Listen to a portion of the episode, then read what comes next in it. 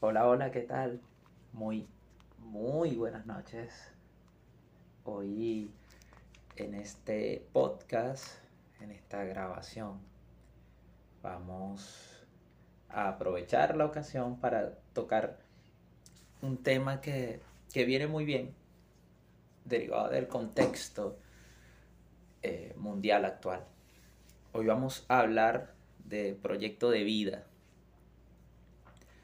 ¿Por qué decir que hablar de proyecto de vida viene muy bien eh, cuando hablamos del contexto mundial actual? Señores, el mundo cambió para siempre en 2020. Eh, a nivel económico están pasando cosas, eh, desequilibrios, que cada vez van a requerir mayor capacidad de inventiva, de creatividad.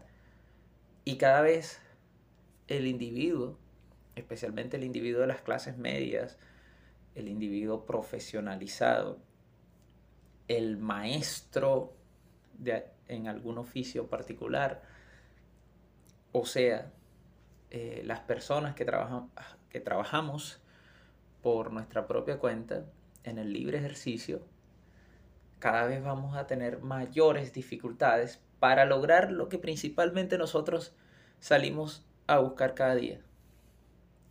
Estabilidad, certidumbre.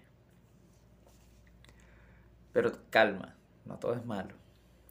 Eh, aunque en un principio estoy hablando de los profesionales, de las personas que hacemos vida en el libre ejercicio, creo que este, estas ideas que vamos a compartir en este momento eh, van dirigidas a los más jóvenes. Yo formo parte del grupo de la juventud, pero hay jóvenes más jóvenes aún, aquellos que están comenzando ese bonito proceso de, individuación que tiene un correlato material muy importante. Es cuando empiezo a ser independiente a nivel económico. Permítanme eh, tomarme un cafecito y continúo, ¿sí? Un sorbo nada más. Bueno. Eh, proyecto de vida. ¿Por qué es importante para la juventud? Eh, en el siglo XX, la humanidad, a pesar de que vivió dos grandes guerras mundiales, a pesar de que vivió grandes escenarios de conflicto, la humanidad y gran parte de los que vivimos dentro del contexto humano en el planeta Tierra, alcanzamos lo que se conoce como un estado de bienestar y empezamos a dar un montón de cosas por sentado. Como por ejemplo, el hecho de que mis padres lo recuerdo que lo decían mucho, estudia para que seas alguien en la vida. Imagínate tú la relación tan grande que había entre mi profesión y mi autoconcepto, ¿no? Pero además, soy alguien en la vida. O sea, cómo se conecta ese, ese camino a la profesionalización al que le dedico los primeros 20 años de mi vida. Nosotros pasamos los primeros 20 años de nuestra vida estudiando, los que tenemos el privilegio, que es un privilegio de estudiar. Eh, entonces, ¿qué comenzó a pasar a finales del siglo XX y en todo lo que va el siglo XXI, que cada vez más ese relato, ese correlato de que me gradúo y ya tengo resolucionada la vida, se fue acabando. A finales del siglo XX y principios del siglo XXI, principalmente por el hecho de que eh, las plazas de trabajo estaban abarcadas por la generación anterior. ¿Qué quiero decir? Pongo un ejemplo. Mi papá, un ejemplo, si mi papá fuese ingeniero industrial, trabaja en una industria petrolera, es supervisor de un conjunto de plantas, fino, él va a tener una vida laboral de 30 años. Cuando él tenga 20 años trabajando ahí en esa industria petrolera, yo voy a tener que esperar por lo menos 10 años para que esa vacante estuviese libre y poder yo optar por ese cargo que estaba ocupando mi papá. No sé si me explico, espero que sí. Entonces, había un desfase generacional entre, habían dos desfases, pues, la capacidad que la economía mundial tenía de crear empleo y además eh, el tiempo prolongado eh, que, en que eh, el tiempo prolongado de jubilación de las generaciones anteriores. Fino.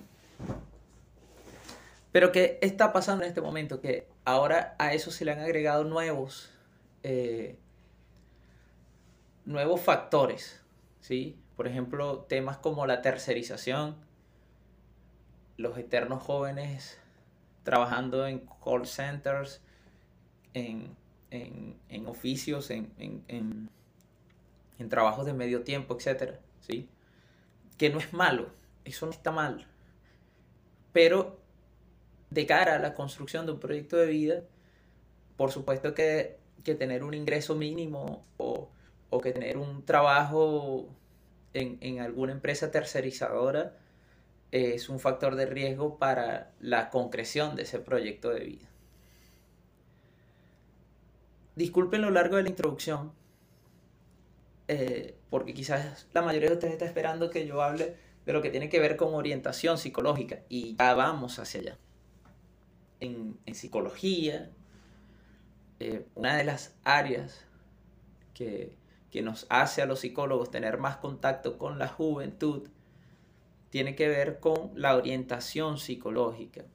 Y uno de los factores clave de la orientación psicológica es la construcción, la elaboración de un proyecto de vida. Ahora bien, muchos hemos visto y muchos los hicimos los proyectos de vida de los liceos. Entonces, uno viene y agarra su. Bueno, ahora se usa. Eh, VideoBeam prácticamente está universalizado, pero yo agarraba mi lámina de papel bond y le pegaba la foto de un carro lujoso, la foto de una super casa, eh, ¿cómo se decía en esos, esos tiempos? NTV Crib.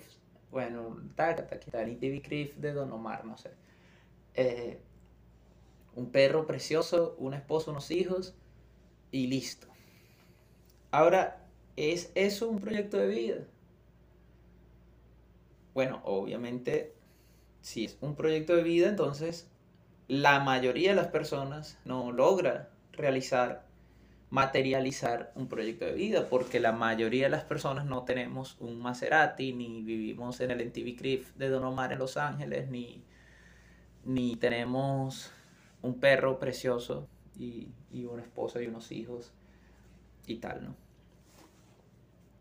¿Qué diferencia? O sea, ¿Qué es una cosa y qué es la otra? Bueno, eso que nosotros hacemos en el liceo podemos llamarlo un conjunto de deseos. Un conjunto de deseos caracterizado por mucho del contenido adolescente, infantil, que caracteriza esa etapa del desarrollo, esa hermosa etapa del desarrollo que es el paso por, por la escuela secundaria para quienes de pronto me escuchan en otro lugar donde no se usa la palabra liceo, es la escuela secundaria. Entonces, ese paso por la secundaria, por el liceo, todavía viene caracterizado por, por mucho de, la, eh, de las expectativas que el adolescente tiene sobre la vida. Eh, no es difícil para un adolescente pensar que, que puede hacer y rehacer su vida varias veces en periodos cortos de tiempo. O sea, no es difícil pensar para un adolescente que se va a dedicar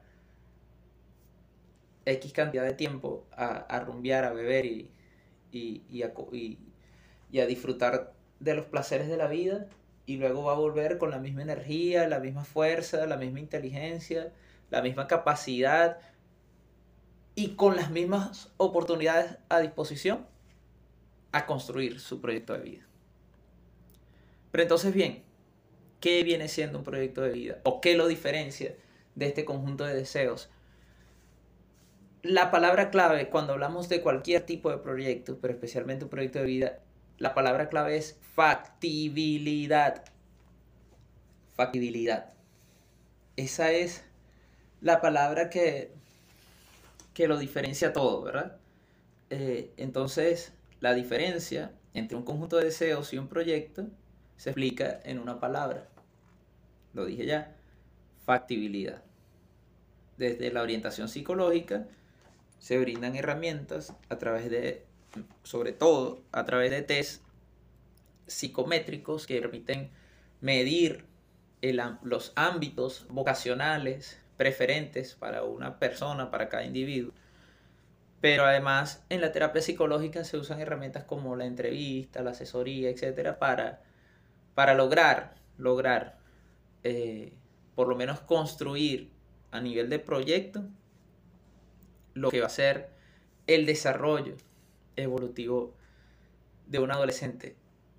Asesorarlo, yo lo veo como asesorarlo en su ingreso, en su proceso de consolidación de su individuación, cuando logra ya o cuando empieza a avanzar hacia su independencia, su independencia económica, su independencia en, en cuanto a las decisiones que tome en su vida, en cuanto a las cosas que le gustan, en cuanto a la pareja, en cuanto a su vida sexual. Independencia en general, ¿sí?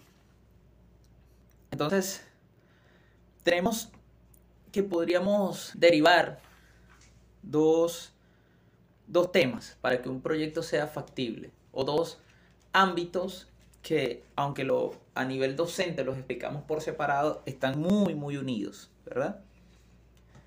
Eh, este es un, un término que a mí particularmente no me gustan los cursos de emprendimiento, me parece que todos colindan con la estafa, pero, pero, siempre hay algo que aprender. Y por eso debemos darnos el permiso de escuchar lo que los otros tienen que decir. Porque no todo el que promueve el emprendimiento es un estafador. Y no todo el que te quiere enseñar, eh, eh, ¿cómo se llama? Disciplina financiera, eso, educación financiera ¿sí? Eh, te está vendiendo un sueño. Disculpen el inciso. Entonces decimos que la factibilidad la podemos dividir en dos ámbitos, pero que estos dos ámbitos van unidos, solo que a nivel docente los podemos explicar por separado. Yo tomo de estos temas de emprendimiento que me gustaría muchísimo saber citar al autor y, pido las disculpas que sean necesarias, de verdad que vi el material en la internet, eh, leí al respecto, pero, pero, pero no tomé notas en el momento. Esto fue algo que leí hace tiempo ya. Este ámbito de acción es el máximo producto viable. Máximo producto viable. Las personas que estaban dando, que estaban exponiendo estas ideas en, en el Instagram, creo que fue que lo vi, ellos dicen, quiero tener una fábrica de automóviles, pero mi capital actual me alcanza para producir patinetas. Pero las ventas y las ganancias y el plan de ahorro que yo tenga respecto a esa producción de patinetas me va a permitir a mí, en haciendo una proyección, cinco años, producir eh, bicicletas. Entonces, estas bicicletas, como quizás uno le ve más ganancia y, el plan de ahorros es más potente y además tengo el ingreso ya de las patinetas, entonces dentro de tres años ahora puedo producir motocicletas. Y ahora que, que tengo una línea de producción de patinetas, una línea de producción de bicicletas y ahora una de motocicletas, con la ganancia de esos tres eh, procesos financieros que se están dando ahí, procesos comerciales, financieros, etcétera, yo además me endeudo con el banco y ahora ya tengo mi línea de producción de, automóviles en, no sé, en, dos años. Pues. Estas son situaciones hipotéticas, ¿sí? Es muy difícil, es increíblemente difícil tener una fábrica de patinetas, ¿sí? O sea, para comenzar por ahí. Pero entonces evalúo el máximo producto viable.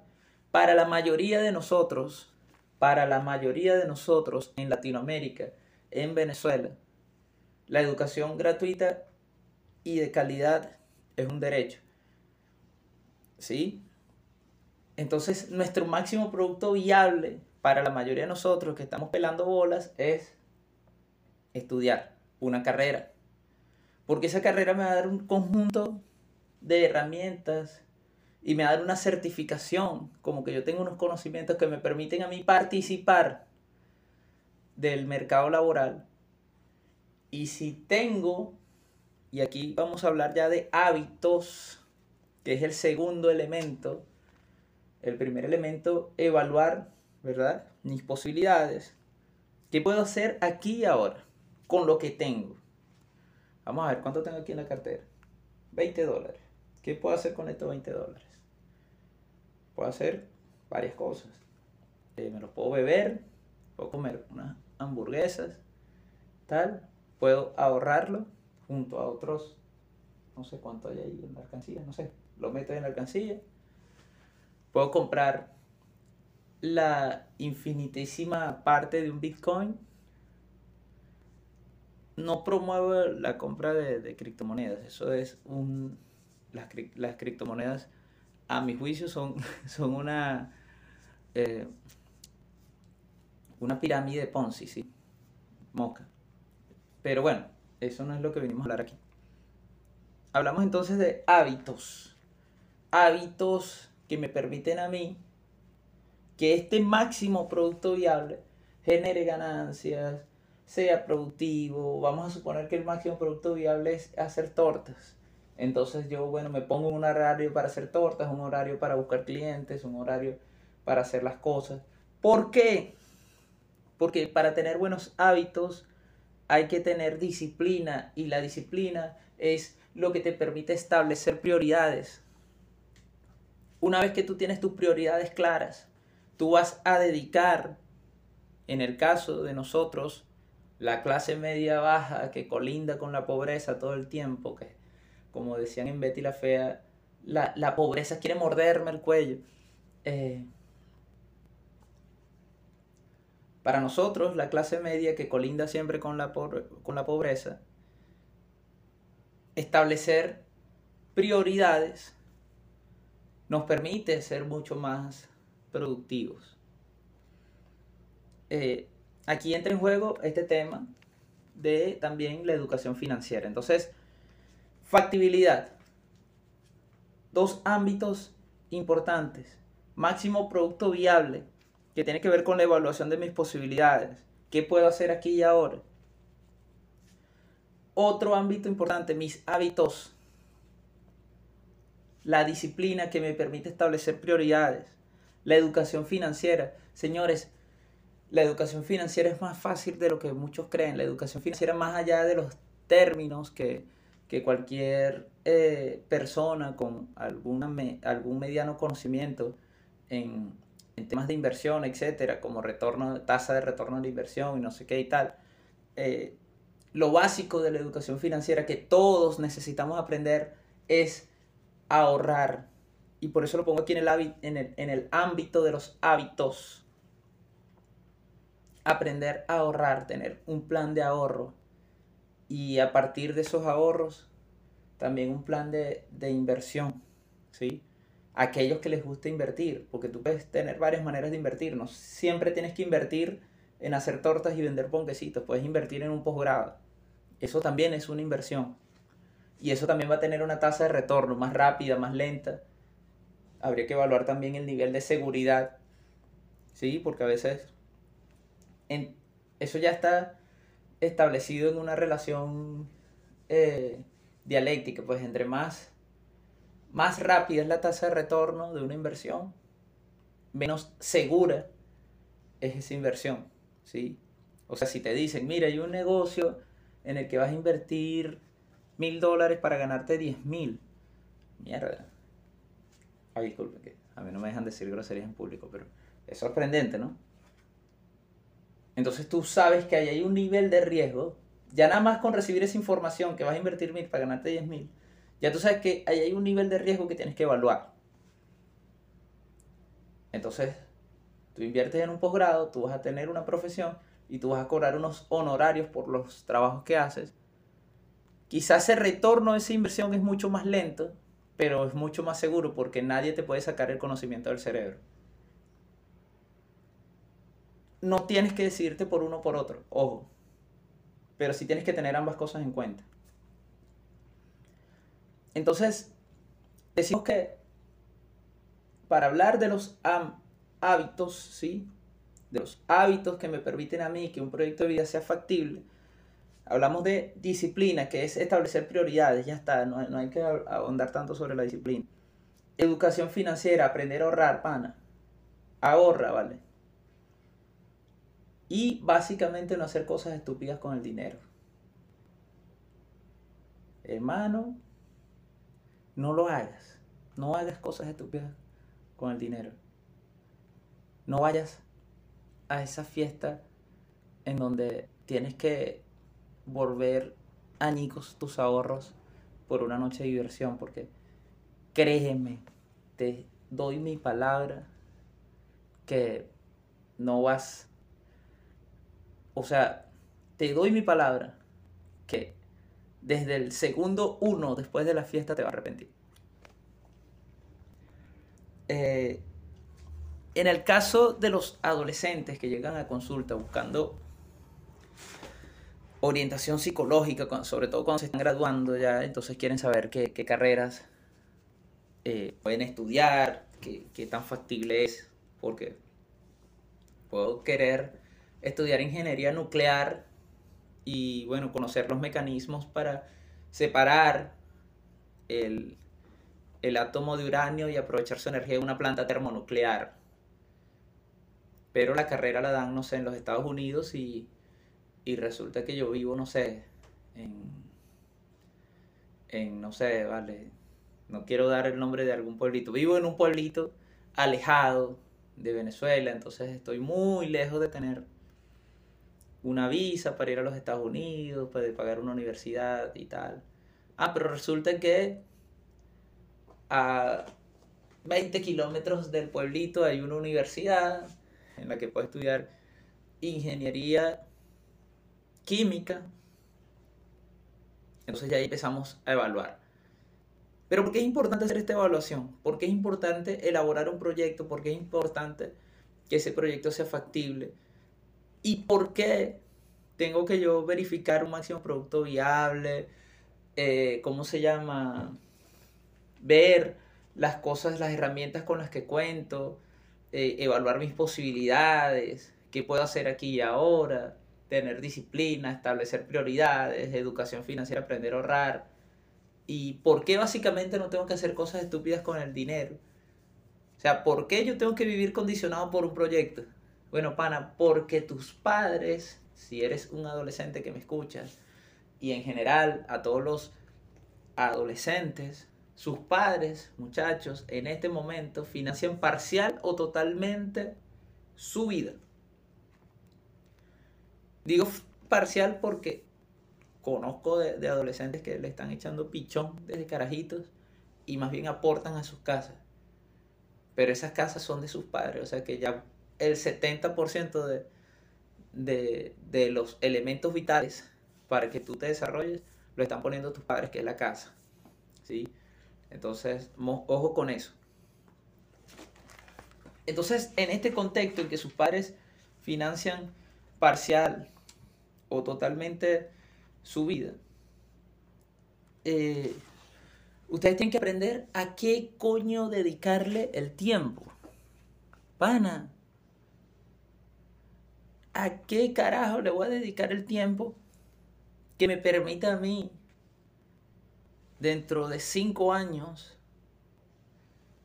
ser más independiente de lo que ya soy? Porque mis padres financian parcial o totalmente mi vida, pero eso no va a durar para siempre porque mis padres no durarán en sus trabajos para siempre porque ya yo tengo necesidades que exceden lo que mis padres me pueden dar, porque además es una ladilla depender de otra persona. Entonces, diferente a los procesos a los que hasta ahora ustedes han estado involucrados, queridos adolescentes, saludos a todos mis pacientes adolescentes, con quien, bueno, creo que es uno de los grupos etarios con los que de verdad, de verdad me siento mejor trabajando, no es que me sienta mal con los otros, sino que de verdad a mis pacientes adolescentes les envío un abrazo y, y me siento súper bien con ustedes, créanme, de parte de su psicólogo favorito, Francisco. bueno, diferente a los procesos que ustedes han estado involucrados, eh, son ustedes quienes van a poner a andar los nuevos procesos en los que empiecen a involucrarse. Son ustedes los que van a decidir si estudiar para el parcial o irse a la discoteca. ¿Sí? Son ustedes los que van a decidir, a decidir si entrar a la clase con ese profesor que es una ladilla, que es súper estricto, que tal, y aguantar la pela o irse a fumar marihuana con los panas en, un lugar X de, de, la universidad, no sé, no sé qué lugar, no conozco esos lugares, no, no frecuento esos lugares. Eh, eh, ¿Quién pone a andar su educación? Y cuando hablo de su educación no hablo solamente de, de participar en, en, la, en la universidad, ahora que se están graduando. Eh, no, no, no, no, no, no, no. Cuando hablo de su educación hablo de quién decide los hábitos que van a gobernar mi vida de aquí en adelante. ¿Quién decide los proyectos en los que me voy a involucrar de aquí en adelante? ¿Quién decide tener un proyecto? Antes, todas esas cosas se las daba el sistema. Ustedes y nosotros en general, los primeros 20 años de nuestra vida prácticamente, el sistema nos dijo a qué hora teníamos clase, a qué hora nos teníamos que parar, a qué hora teníamos que estudiar, a qué hora teníamos que comer. Allí estaba mamá despertándonos temprano para ir a la escuela, cosa que, que yo siempre, con la que yo siempre reñí, por la que siempre tuve problemas, pero lo logré. Eh, ahí estaba mamá haciendo el desayuno, mira, tienes que comer, y a las 12 llegaba y bueno, aquí está el almuerzo. Y eso fue generando una estructura psíquica orientadora de mi vida. Es por eso que con el tiempo empiezo a pararme voluntariamente a cierta hora del día. Con el tiempo empiezo a asumir que a cierta hora del día yo debería estar haciendo algo.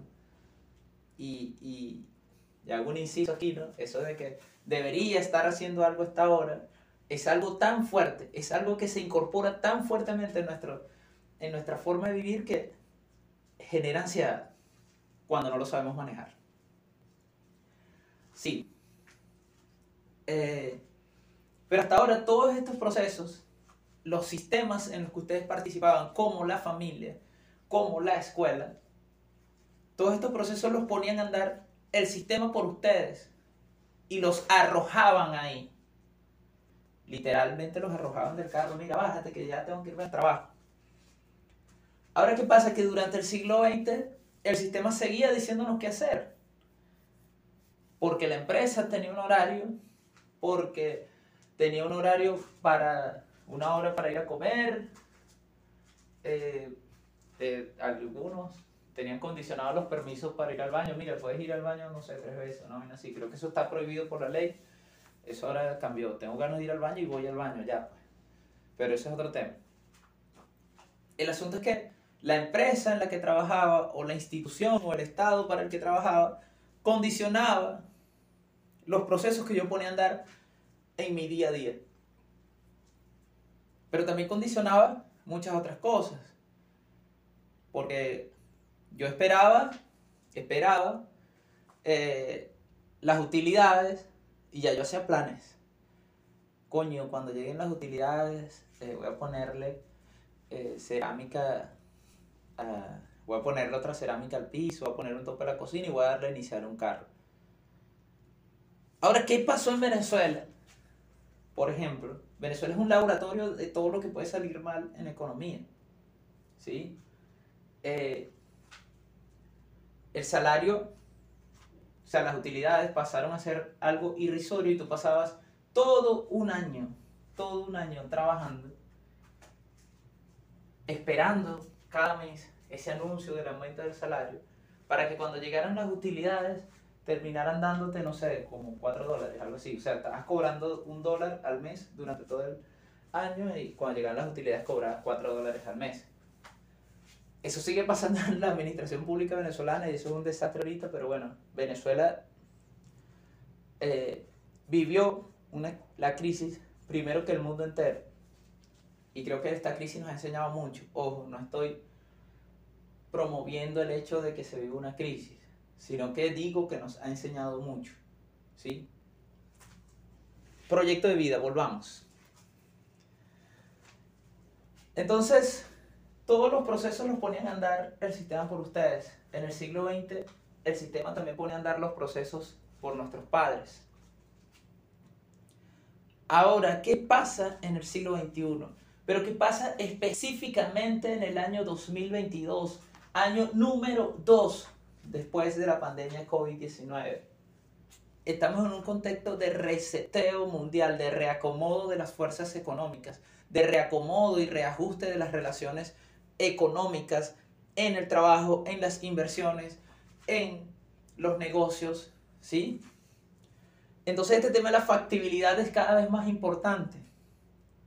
Y cada vez tú tienes que adherirte mejor y hacer, sacarle más provecho a las herramientas que tienes a tu disposición porque no sabes qué coño de la madre va a pasar mañana y disculpen que diga groserías, a mí no me permiten decir groserías en público, pero son liberadoras. No sabes qué va a pasar mañana, no sabes qué va a pasar en un año. Sí, puedes elaborar proyecciones, ojo, sí puedes elaborar proyecciones, pero tienes que tener cada vez más herramientas y saberlas usar cada vez mejor para que cuando hayan sorpresas no te vuelvan mierda la vida. Entonces, suponiendo, en, filosofía siempre se usa un, un término, el zombie filosófico. Nuestro zombie filosófico va a ser un joven de la clase media baja que va saliendo del liceo en este momento en Latinoamérica, específicamente en Venezuela, tiene derecho a la educación gratuita, vive en un pueblito a 20 kilómetros de la universidad. Tiene dos opciones claras. Se puede poner a hacer ponquecitos y verlo ahí en la carretera del pueblito. Quienes hayan viajado por Venezuela saben que esto está atestado de niños haciendo eso. Eh, o puede aguantar la pela un poquito más pararse más temprano, montarse en el bus e irse a la universidad y convertirse en el primer ingeniero químico del pueblito. Y ahora que es ingeniero químico, va a tener la opción de trabajar por 4 dólares al mes. ¡Qué belleza! O, o convertirse en asesor montar una empresa consultora y ser la primera persona con carro de más de, de, sí, la primera persona con carro en el pueblito, sí. O sea, la primera persona decente, pues, que no, que no es un político corrupto, un narcotraficante, ni nada de eso. Bueno, eh, son las opciones que hay. Pero no creas que porque tomas la opción correcta vas a tener menos obstáculos.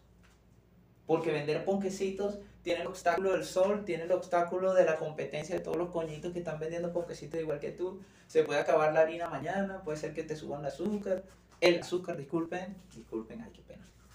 Puede ser que te suban el azúcar de precio, puede ser que llegue un guardia y te descomise los ponquecitos. Eh, todo tiene sus obstáculos. Entonces, si decido agarrar el bus más temprano, puede ser que el coño, de, la persona, que, el operador del bus, disculpe, eh, no te quiere aceptar el dólar porque está roto y resulta que ese es el único dólar que tienes porque te dieron un solo dólar en, en el mes y vas a ver la única clase que no es a distancia y tienes ese solo dólar roto, el tipo no te lo quiere aceptar. Entonces, bueno, no sé, le metes una labia al tipo, pides cola, ¿sabes? Tiene un conjunto de obstáculos, pero en el caso de la juventud, me permito decir que ese joven que vive en el pueblito a 20 kilómetros de la universidad tiene más probabilidades y tiene menos obstáculos a pesar de la pelazón de bola en la que está viviendo. Tiene más posibilidades de graduarse que el joven que está en la ciudad y que todos los santos fines de semana tiene que decidirse entre ir al laboratorio de química, que es los sábados a las 2 de la tarde y es una ladilla, o irse a la playa con los panas. Se acabó la cuarentena. Uh. Entonces, es, créanme que parece una decisión fácil de tomar si lo hablamos así, pero no es una decisión fácil para un adolescente en plena ebullición de su pulsión sexual decidirse entre ir a ver a una profesora no tan agraciada a las 2 de la tarde, súper ladillada un sábado, o irse a la playa a ver turistas en trajes de baño e hilos dentales. Son decisiones difíciles que tenemos que tomar en diferentes momentos de nuestra vida.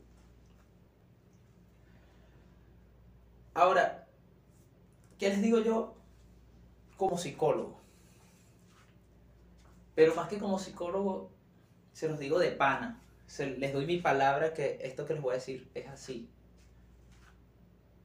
Váyanse al laboratorio. Porque cuatro o cinco años después, cuando tú te gradúes, hermano, hermana, tu cacas va a estar ahí mismo donde está ahorita, ahí mismo va a estar, va, va, a estar Playa Los Guanes, ahí mismo va a estar la discoteca de la ciudad, ahí mismo va a estar este pana Goyo Rumba echando vaina en las discotecas y, y, y haciendo stand-up comedy, o sea, va a estar ahí. Las turistas también van a estar, no faltarán las turistas, te lo aseguro, te doy mi palabra, querido joven que me escuchas, sobre todo a mis pacientes que vuelvo a enviarles un abrazo y sé que a veces me excedo un poquito, me emociono de más, digo groserías, etcétera, pero, pero créanme que, que me disfruto mucho mi trabajo y lo, y lo hago con, con una gran satisfacción, lo que me induce a trabajar bajo criterios éticos eh, muy rigorosos. Esa es la palabra. Muy rigorosos. Permítame tomar un sorbo más de café y vamos ya como que cerrando eh, las ideas, ¿no? ¿Qué pasa, además de la factibilidad, qué pasa con un proyecto?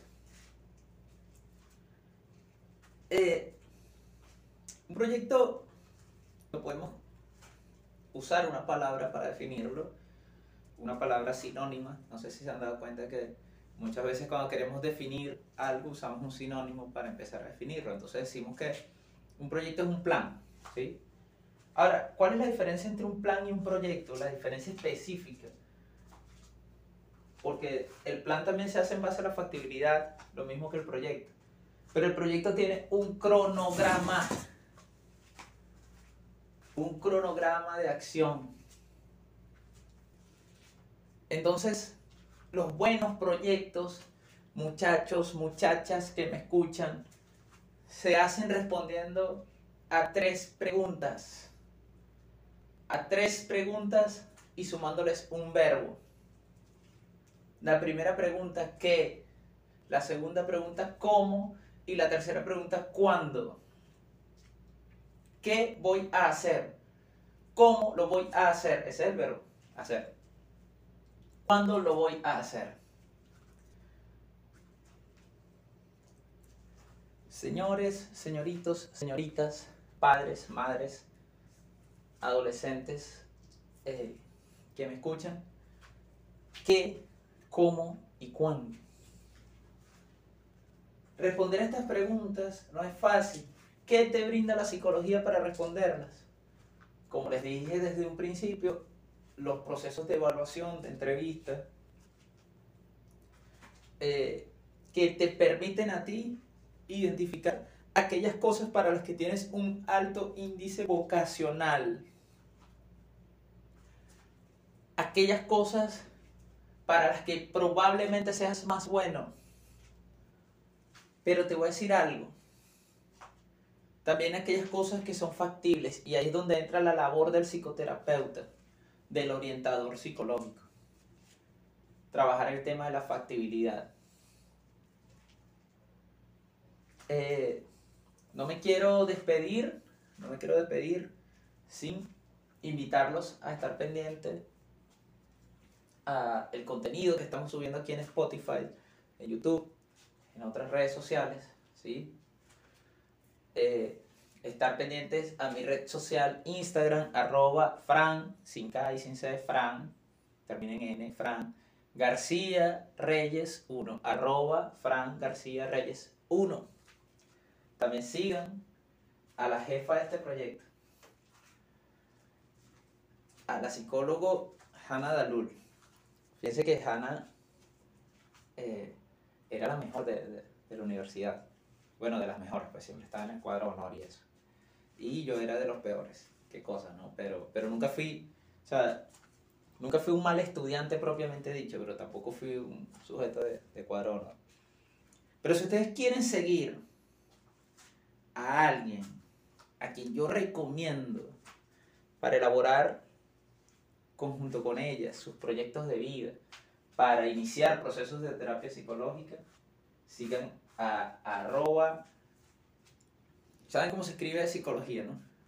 P-S-I-C, ¿sí? SIC, SIC, ajá, arroba P-S-I-C, punto, Hana, H-A-N-A. ¿sí? Síganla en Instagram, ambos somos parte de este proyecto Siempre Dudar. Hasta ahora hemos subido en Spotify mis exposiciones y otros puntos de vista. Estamos trabajando contenido en conjunto, Hanna y yo, eh, que va a ser mucho mejor que lo que hasta ahora se ha difundido aquí. Eh, pero en líneas generales es eso una de las cosas que, con las que nos pueden ayudar es escuchando nuestro contenido, difundiéndolo y siguiéndonos en las redes sociales. Y si tienen algún proceso psicoterapéutico que quieran vivir, trabajar la ansiedad, la depresión, eh, problemas con relaciones, el tema para mí esencial que es el autoconcepto, pueden contar con nosotros. La ventana está abierta y es nuestras redes sociales, específicamente el Instagram, arroba Fran García Reyes 1 y arroba. Muchísimas gracias. Esto fue Siempre Dudar, Proyecto de Vida.